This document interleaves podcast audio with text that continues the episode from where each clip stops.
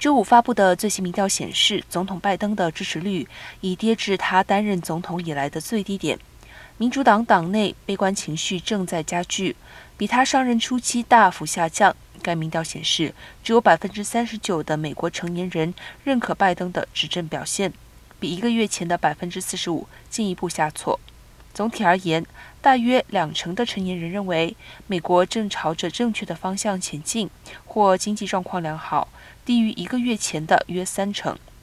由美联社和公共事务研究所的民调完成于五月十二号至十六号，一千一百七十二名成年人接受了调查，抽样误差幅度为正负四个百分点。